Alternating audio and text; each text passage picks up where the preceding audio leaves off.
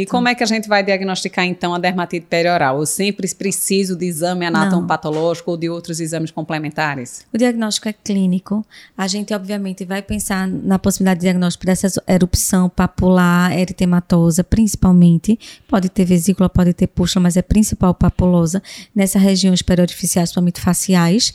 Mas a gente também vai pensar nas possibilidades de diagnóstico e fazer diagnósticos de exclusão, com as, mais, com as mais frequentes, que a gente vai falar já já.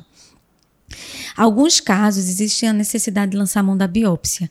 E a gente tem que lembrar que a biópsia deve ser realizada na lesão elementar, que é na pápula. Isso. Não adianta tirar só do vermelho. Então você tem que, por exemplo, fazer um punch ou fazer uma, uma, uma remoção de uma pápula.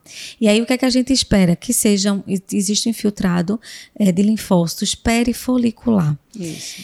E quando a gente está diante da granuloma, e que pode estar tá com espongiose na epiderme, porque pode estar eczematizado. Sim. Pode estar também, por exemplo, com exocitose de linfócitos, se essa inflamação já tiver mais exuberante. Você pode ter um padrão granulomatoso, se já for um quadro mais exuberante, com granuloma na derme superficial, num padrão de distribuição perifolicular. Exatamente. Então, na verdade, vai refletir muito a clínica. A clínica. Mas a lógica é infiltrado inflamatório predominantemente linfocítico em torno do folículo, perifolicular. Isso é muito cara de dermatite perioral. Exatamente. Mas lembrando, como é um quadro facial, a gente não vai biopsiar a tua. Ninguém Isso. vai deixar cicatriz. Isso. Né? Muitas vezes a história clínica e Isso. a manifestação são suficientes suficientes para você suspeitar do diagnóstico e abordar tratamento. Agora, eventualmente, quadros muito exuberantes, recorrentes, Isso, extrafaciais, a gente pode precisar da biópsia para comprovar o diagnóstico, né, e fazer essa correlação anatomoclínica. Né?